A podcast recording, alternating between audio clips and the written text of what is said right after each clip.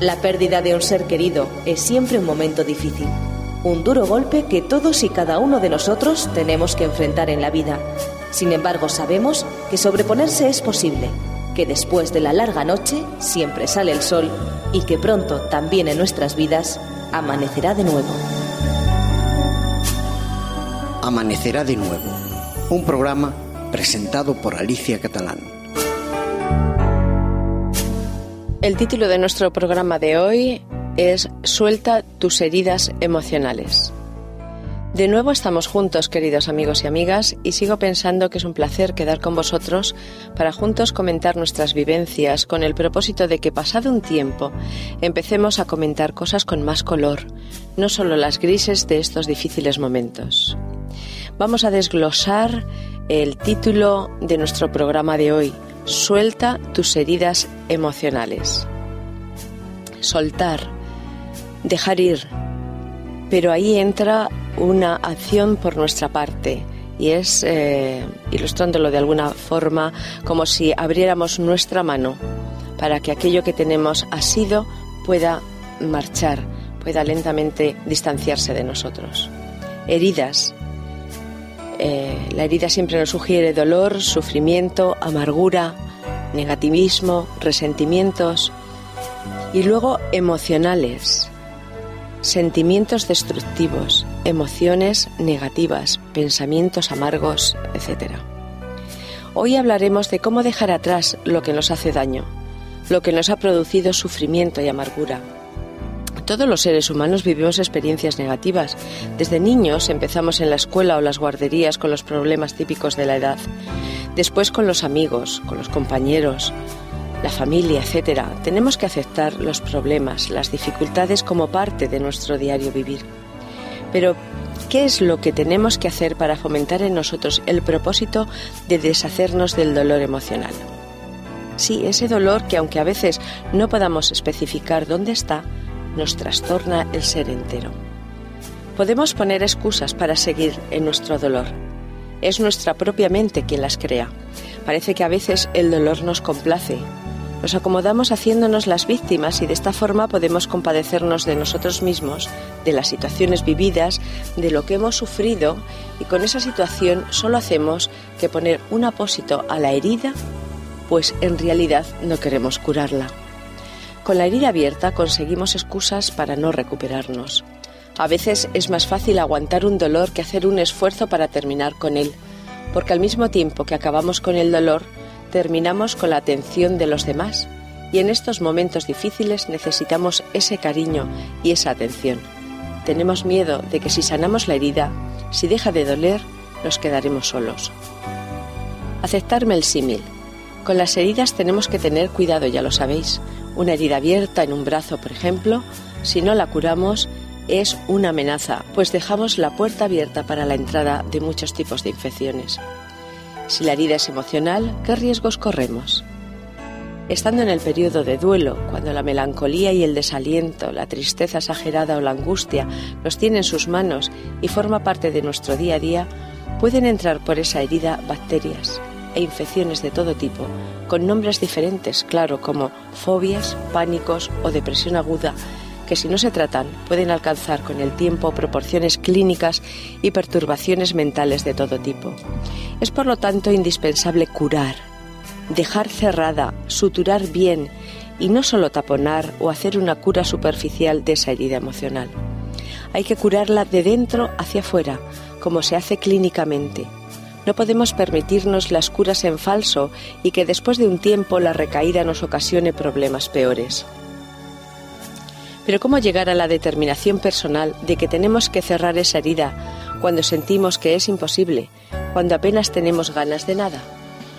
Aunque tú, querida amiga o querido amigo, te sientas débil tras perder a alguien que quieres y lo estés pasando mal, porque hay que reconocer que lo estás pasando mal, que lo estamos pasando mal, que es unos momentos que son, perdón, unos momentos muy duros, aunque tal vez siempre has vivido entre algodones y echas a faltar todos aquellos cuidados y mimos que antes tenías, o seas sensible de carácter, quiero decirte que este es el momento de demostrarte en primer lugar a ti misma y a ti mismo que tienes capacidad para salir del pozo de la tristeza del duelo a su debido tiempo y de forma saludable. Poco a poco tienes que dar el paso al valor. Pero ¿cómo y de qué manera haremos esto? Lo vamos a dividir en varios puntos. El primero, como ya hemos comentado en otros programas, si son los primeros meses de tu pena y dolor, aceptando que ahora es el momento y que tienes todo el derecho de llorar, de dolerte por la pérdida, si es lo que sientes, y de, sin exageraciones, manifestar tu dolor.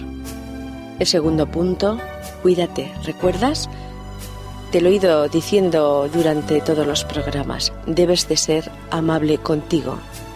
Mirar al futuro sin miedo, poner unas buenas bases de salud, comer sano, beber mucha agua y tisanas de hierbas como flor de azahar, tila o anís estrellado, descansar, dormir Mejor sin medicamentos, claro, pero si es necesario y siempre bajo control médico, adelante, al menos al principio, y luego poco a poco tratar de pasar a remedios más naturales conforme te vayas sintiendo mejor. Un punto muy necesario y al que no se da el valor que merece es andar o hacer ejercicio en casa o en un gimnasio. El ejercicio físico espanta la depresión, ya que generamos endorfinas que ayudan a nuestro cerebro a sentirse bien. No te dejes caer en el sofá. Lucha. Sé valiente y sal a la calle a caminar largos paseos o ve a un gimnasio. Es absolutamente necesario que lo hagas. Rodéate de familiares y amigos que te comprendan, te animen y sean positivos. Apártate educadamente de personas que se recreen en el dolor, la tristeza y las desgracias. No te ayudan ni vas a poder ayudarlas en tu estado. Cuarto punto, pasados unos meses de la pérdida, proyectate hacia el futuro. No pienses que porque tengas más o menos años, el futuro ya no te pertenece. Cada etapa de la vida tiene su interés y puede tener su encanto. Nunca es tarde para casi nada. Escucha bien este pensamiento anónimo. Mientras tengas interés en el futuro, cumplirás años, pero no serás viejo. El quinto punto nos dice, no te permitas una apatía malhumorada amargándote tú y distanciando a las demás personas de ti. Puedes tener dolor, pero no dar la impresión de que hablar con los demás casi te molesta o que desprecia su amabilidad al visitarte. El sexto punto, procura tener ocupaciones. Recuerda tener una agenda en la que apuntas todo lo referente a las visitas a médicos, viajes, etc., con el tiempo será una de tus mejores amigas. Pasea. El sol tomado con moderación, y su luz resplandeciente nos activan las neuronas.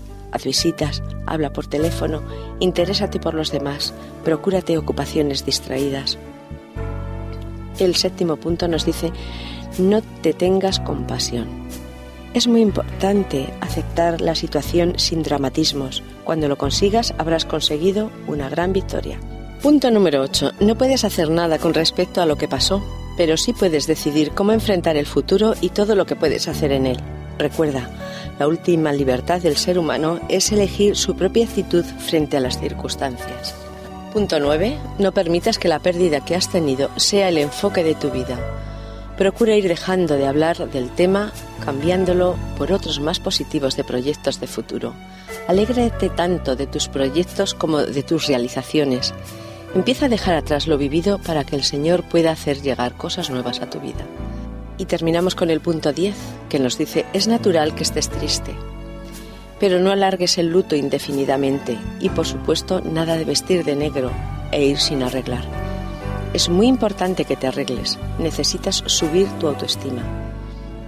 Es importante ir cerrando puertas a ese estado de ánimo negativo y abrir las ventanas de la vida Querida amiga y querido amigo, pronto podrás recordar los momentos felices vividos juntos con cariño y agradecimiento, sin lágrimas y confiando en que todo se acaba aquí, que no es un adiós, sino un hasta luego, que por la gracia de Dios y la salvación que Jesús nos regala, todos los que le amemos tenemos vida eterna y nos volveremos a encontrar de nuevo en ese lugar maravilloso, la tierra nueva prometida en la Biblia, en la que ya no habrá más dolor, ni tristeza, ni muerte, todo será paz y felicidad por siempre. A continuación vamos a dar paso a un momento musical.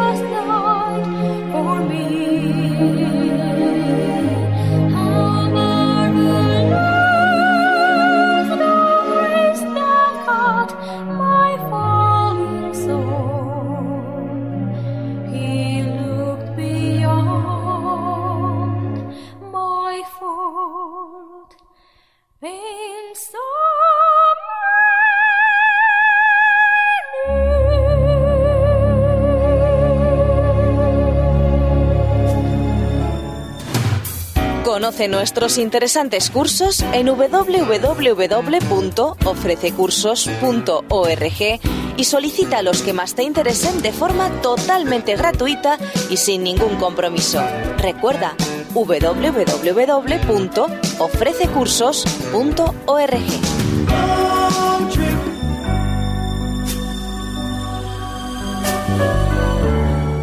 La pérdida de un ser querido es siempre un momento difícil, un duro golpe que todos y cada uno de nosotros tenemos que enfrentar en la vida. Sin embargo, sabemos que sobreponerse es posible, que después de la larga noche siempre sale el sol y que pronto también en nuestras vidas amanecerá de nuevo.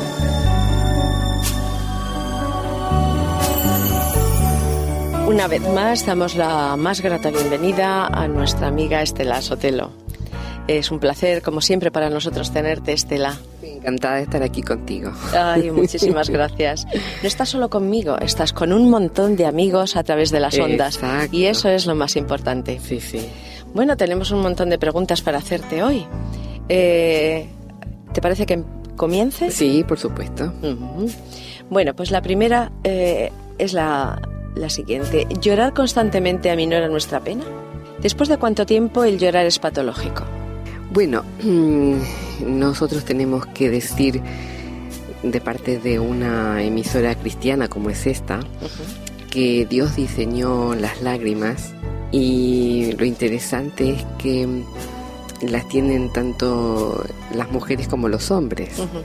Y digo esto porque en algunos países se educa a los niños con esta maravillosa frase que es absolutamente nefasta, Sí. que los hombres no lloran. Bueno, nosotros cuando tenemos eh, alegría, mm, lloramos de alegría y cuando mm, tenemos tristeza, lloramos. ¿Qué significa que lloremos tanto en un sentido o en el otro? Significa que simplemente las lágrimas son una válvula de escape a una emoción intensa. Qué descripción más estupenda. ¿Mm? ¿Te la podrías repetir? Las lágrimas, Sí. ¿m? los lagrimales, Sí. son unos conductos Sí. de evacuación, o sea, Sí. de poder librar, sacar de allí, de Sí. adentro, liberar energía según las emociones intensas que tengamos, tanto positivas como negativas. Por lo tanto, no pueden quedar dentro. Están diseñadas para salir. Sí, sí. Y precisamente en los momentos que el cuerpo lo requiere. Muy Bien. bien. Muy bien. Ahora hay llantos y llantos, claro. En el caso de lo que estamos tratando ahora, que es el duelo, ante la terrible pérdida de un ser querido, es lógico que lloremos. Y no solo eso, sino que es necesario que lloremos. Y que lloremos solos y acompañados. Muy bien. Cuando viene el Tenemos licencia la- para llorar, ¿eh? Exacto. Los demás lo entienden, lo tienen que respetar y es el momento en que tú mm, puedes liberar esa, esa tensión por la, la tremenda emoción que significa todo el proceso del duelo, ¿no? Eh, ante la pérdida. Entonces, em, tú dices en la parte de la pregunta, en la segunda parte que dice, bueno, ¿cuánto tiempo eh, se ¿Después de cuánto estima? tiempo? Sí. Claro, que esté bien que lloremos.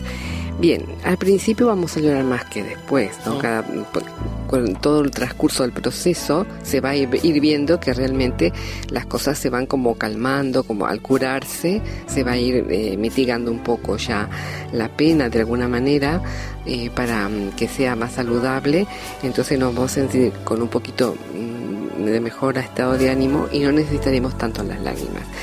Pero eh, si tú me estás preguntando cuánto tiempo debe durar un duelo, se estima un año y medio como media. Sí. ¿eh? Eso quiere decir que puede ser un poquito menos o un poco más. Depende de la sensibilidad. Depende de o- cada persona. ¿eh? Es Esto es simplemente una estimación. Sí. Si después de los tres años, vamos a decir así. ¿eh? estamos como al principio, no hemos avanzado, Sí. ya se considera Mm. patológico y ahí necesitamos ayuda, Muy bien. Pero ayuda profesional. Sí, sí, sí, sí, indudablemente. Antes necesitamos ayuda, pero ayuda de los amigos, de la familia y que, mm, como bien dices tú, seleccionemos un poquito las personas que nos van a servir de apoyo, Sí. de las que no nos sirven. ¿eh? En ese momento. Porque hay personas que a veces dicen algo inconveniente que eh, en vez de recuperarte, te hacen perder toda esa recuperación posible, te vuelve hacia atrás porque, claro, han dicho algo muy negativo que hay que ahora digerir, resolver. Bien, entonces eso a grandes rasgos más o menos la respuesta. ¿eh? Muchas gracias. Te vamos a hacer otra. ¿Qué podemos recomendar a esas personas que sienten ese tipo de apatía malhumorada que no les deja progresar? Bueno, hay dos energías. Una es, o dos enfoques. Una es eh, centrípeta y la otra es centrífuga. No sé si lo mencionamos en algún programa anterior, ahora que te lo digo, pero mm, lo vamos a volver a decir si es así. La centrípeta es mirarse el ombligo, o sea, mirar para adentro, sí. Y la centrífuga es mirar hacia afuera. Si nosotros nos convertimos en unas personas que mm, eh, nos autovictimizamos indefinidamente, vamos a seguir malmorados, vamos a seguir retroalimentando ese sentimiento, porque lo bueno de los sentimientos es que son eh, pasajeros, tienen una duración limitada. Muy interesante. Entonces, si cuando nosotros tenemos, por ejemplo, mm, un rencor, guardamos rencor, ante Dios por la pérdida o ante una persona o ante lo que sea o ante la misma persona que se ha ido porque nos ha dejado sí sí, porque eso también, se también ocurre, yo lo he oído también ocurre sí. entonces ese rencor, los sentimientos, bueno, tienen un tiempo de duración. A veces son unos instantes, otras veces pueden ser días, pero no mucho más. ¿Por qué duran más? Porque los retroalimentamos. Porque cuando se quiere ir ese sentimiento, cuando quiere desaparecer, es algo que lo notamos, no nos gusta perder, por lo menos cerramos la mano otra vez. Y cerramos la mano de nuevo. Y entonces otra vez está ahí y lo alimentamos, lo retroalimentamos. Y es una forma de no curar. Entonces, em, una cosa muy importante, un punto muy importante, Alicia. Nosotros podemos elegir cuánto sufrir intensamente o menos intensamente y el tiempo también. Qué interesante, queridos amigos y amigas. Escuchad bien, podemos nosotros elegir, nos lo dice una profesional. Es decir, hay un tiempo que es lógico y natural en nosotros y depende de cada uno, ¿sí? Como tú bien has dicho, las sensibilidades del carácter de cada quien. Pero el hecho este de retroalimentar hace que lo alarguemos. Si nosotros queremos curarnos antes, podemos pero hace falta un esfuerzo de voluntad y decir, bueno, hasta aquí, no voy a seguir más en esto porque me está haciendo perder la vida. Perder la vida realmente. Muchas gracias. Eh, vamos a por la siguiente. ¿Cuál es el proceso de curación de nuestra herida? Bueno, nuestra herida em- eh, emocional, como hemos eh, dicho en el título. Sí, el proceso es como todas las heridas, de dentro hacia afuera. Recordemos eso tal nuestros pensamientos, tal nuestros sentimientos, tal nuestras conductas y antes de eso las actitudes. Es una cadena. ¿eh? O sea, de acuerdo a lo que yo pienso, si es un pensamiento que podemos evaluar como negativo, de sentido negativo, nuestros sentimientos tendrán ese mismo signo, ¿eh? negativo. La actitud que desprenda del, porque es una cadena, de ese sentimiento negativo será negativa y la conducta tendrá el mismo signo. Interesantísimo. Por lo tanto, recordar eso. Empecemos al principio. Cuidado con los pensamientos negativos. Transformémoslos en positivo. Por supuesto, es negativa la situación. ¿eh? Y de allí es muy difícil que se hagan pensamientos positivos, y sobre todo al principio. ¿eh? Además, las fases del duelo son varias. La primera es la de negación, esto no ha pasado. Eh, después la de rabia, la, la de buscar este, culpables y, bueno, muchos, muchas fases. ¿sí? Y hay que pasar por todas. el tiempo que. Y sufrirlas todas. El tiempo que, lleve cada una, que nos lleve a nosotros, a cada uno de nosotros, estas fases. Pero, de alguna manera, ir controlando de que no se alargue cada una de estas fases. Y cuando tengamos un pensamiento negativo ya sabemos a dónde va. Va a todo lo demás va a ser negativo. Sí. ¿Mm? sí, sí, sí. ¿Y qué factores favorecen el cierre en falso de nuestras heridas emocionales? O sea, que... sí. explícanoslo Sí, este, facilito. Los factores, por supuesto, está todo este, traducido, espero yo que Sí, mi sí. lenguaje sea... Tu lenguaje es extraordinario, pero hay puntos ¿verdad? como este que, que yo creo que, por lo menos eh, te hablo por mí, por mí misma, eh, quiero conocer bien eh, qué es lo que favorece eh, el cierre en falso. Es, me preocupa muchísimo. Bien, eh, hay factores internos y externos. Los internos son los mismos nuestros, lo que decíamos Sí. antes, los pensamientos, todo lo que nos genera esa pérdida. ¿sí? Y entonces si la trabajamos mal, Sí, si no elaboramos bien, muy bien. ¿sí? Eso nos va a, a llevar a, a algo que puede alargarse en el tiempo y necesariamente, recordemos esto, o que finalmente se vuelva patológico, dure tanto Sí. que... Sí. Vale. Y los otros factores externos también hay que saber manejarlos, aunque no corresponden a nosotros Sí. totalmente, sino que son eh, de los demás, las personas que nos rodean, el medio ambiente. ¿sí? Eh, puede ser hasta la casa Sí. ¿eh? donde estamos, que si no cambiamos algo, si no lo hacemos de otra manera, si no cambiamos por lo menos los muebles de sitio o, o decoramos de alguna manera para poder eh, no instalarnos tal cual donde pasó y, y que siga todo igual, sino renovarnos. Y cuando renovamos el ambiente, es más fácil para nosotros renovarnos también, nosotros autorrenovarnos y salir, o sea, facilitar todo lo que se pueda. ¿sí? Em, mira, elegir los amigos, elegir las personas, sobre todo en estas etapas. Sí. No es egoísmo, es querer sanarse.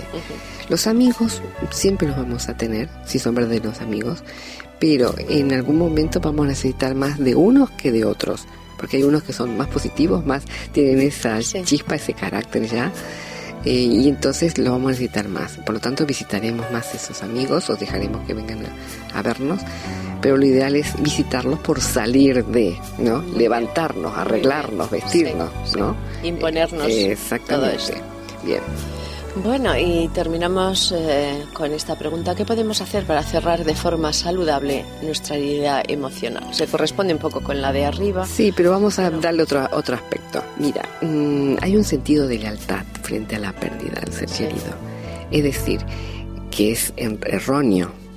Nos parece que si de pronto estamos mm, curados, que somos capaces de reírnos, que somos capaces de ser felices, es como una deslealtad.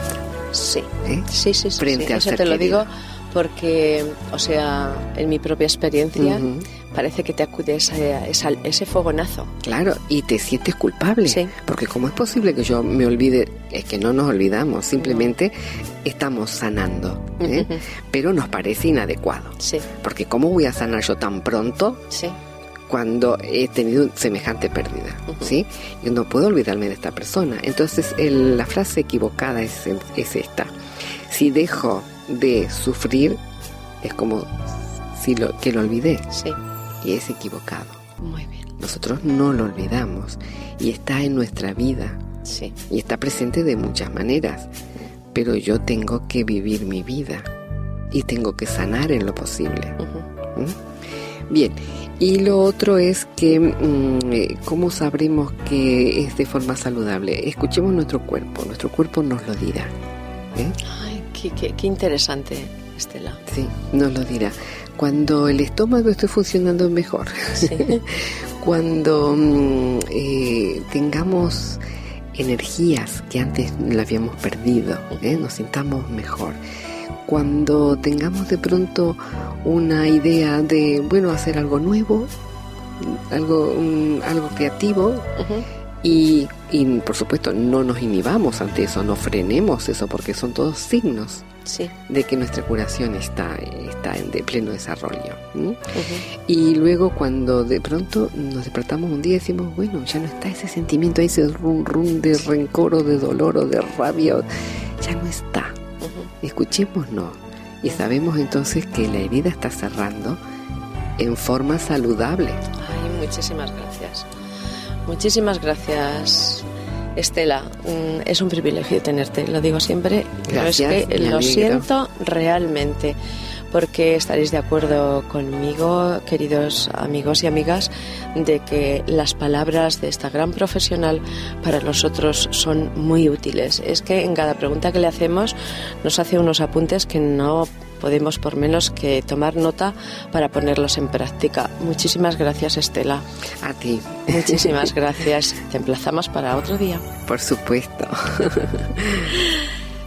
Bueno, mm, todos los viudos y viudas generalmente estamos de acuerdo en que el estar activos nos beneficia grandemente. Apúntate a cursillos para mantener la mente ocupada. Podemos encontrar cursos interesantes en muchos sitios, centros de la tercera edad o si eres más joven, en eh, hacer internet, centros educativos para adultos, puedes acudir a aprender algo de arte, manualidades, etcétera. Asociaciones en las que podrás aprender cosas nuevas e ilusionantes, además de salir de excursión, aprender labores informática, como te he dicho antes, cursos para mejorar la memoria, risoterapia, etcétera. Seguro que saldrás enriquecido y enriquecida intelectual y emocionalmente. Acude y colabora en tu iglesia. ¿Por qué no? Pide ayuda al Señor. Él te prosperará y guiará tus pasos, te hará útil para otras personas y esa es una de las mejores terapias que existen contra la pena. Ayudando a otros te ayudas a ti mismo. Si ves que pasa el tiempo y como te diría una amiga, no espabilas, te voy a sugerir el test de la goma. Es muy gracioso, pero es práctico. Ya búscate una gomita, te la pones en la muñeca y cada vez que vengan a tu mente autocríticas, eh, sentimientos que tú sabes que, no debes de tener, te coges y estiras de la goma y te haces un chac. Esto te alertará, ¿eh? te das un estironcito y la sueltas. Y cuando notes el dolorcito que produce en tu carne, te estará avisando, querida amiga y querido amigo, de que tus pensamientos eh, no son los positivos y tienes que volver a plantearte de nuevo que por ese camino no vas por el, por el camino correcto. Ahora solo nos queda recapacitar y seguir adelante. Vemos en los Evangelios la historia de un hombre que había estado enfermo 38 años. Este hombre se pasó la vida a orillas del estanque de Bethesda esperando un milagro. Tal vez nosotros también esperamos un milagro. Cuando Jesús pasó y le vio, le hizo una pregunta. ¿Quieres ser sano? Qué pregunta tan absurda, ¿no? Pero es que a veces tenemos que saber nosotros mismos que queremos sanar. Aceptarlo, saberlo, es el primer paso. Yo creo que hoy día el Señor también nos hace a nosotros la misma pregunta. Querida amiga y querido amigo, ¿quieres ser sano? ¿O quieres seguir acostado llorando y autocompadeciéndote? Jesús sanó a aquel hombre que contestó afirmativamente y le dijo, toma tu lecho y vete. Si de verdad nosotros también queremos ser sanados, si queremos la sanidad de nuestras heridas, en este caso emocionales, tenemos que dejar no coger nuestro lecho para seguir adelante. Recuerda que Jesús también quiere sanidad para ti. ¿Y tú? ¿La quieres? ¿Estás dispuesta o dispuesto a luchar o vas a quedarte compadeciéndote? Hoy puede ser el punto de partida de cambio en tu vida. Un tiempo de nuevos comienzos, querida amiga y querido amigo. Piensa en Jesús y mira, mira, ya se comienza a ver luz en el final del túnel. Eh, queridos amigos y amigas, hasta aquí el programa de hoy. Os emplazo para el próximo programa con el deseo de que seáis amables con vosotros mismos y que las resoluciones que toméis sean de triunfo. Hasta pronto, queridos amigos, y por favor, ser amables con vosotros mismos. Adiós.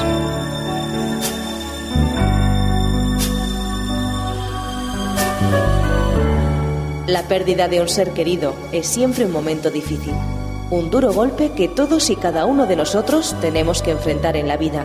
Sin embargo, sabemos que sobreponerse es posible, que después de la larga noche siempre sale el sol y que pronto también en nuestras vidas amanecerá de nuevo.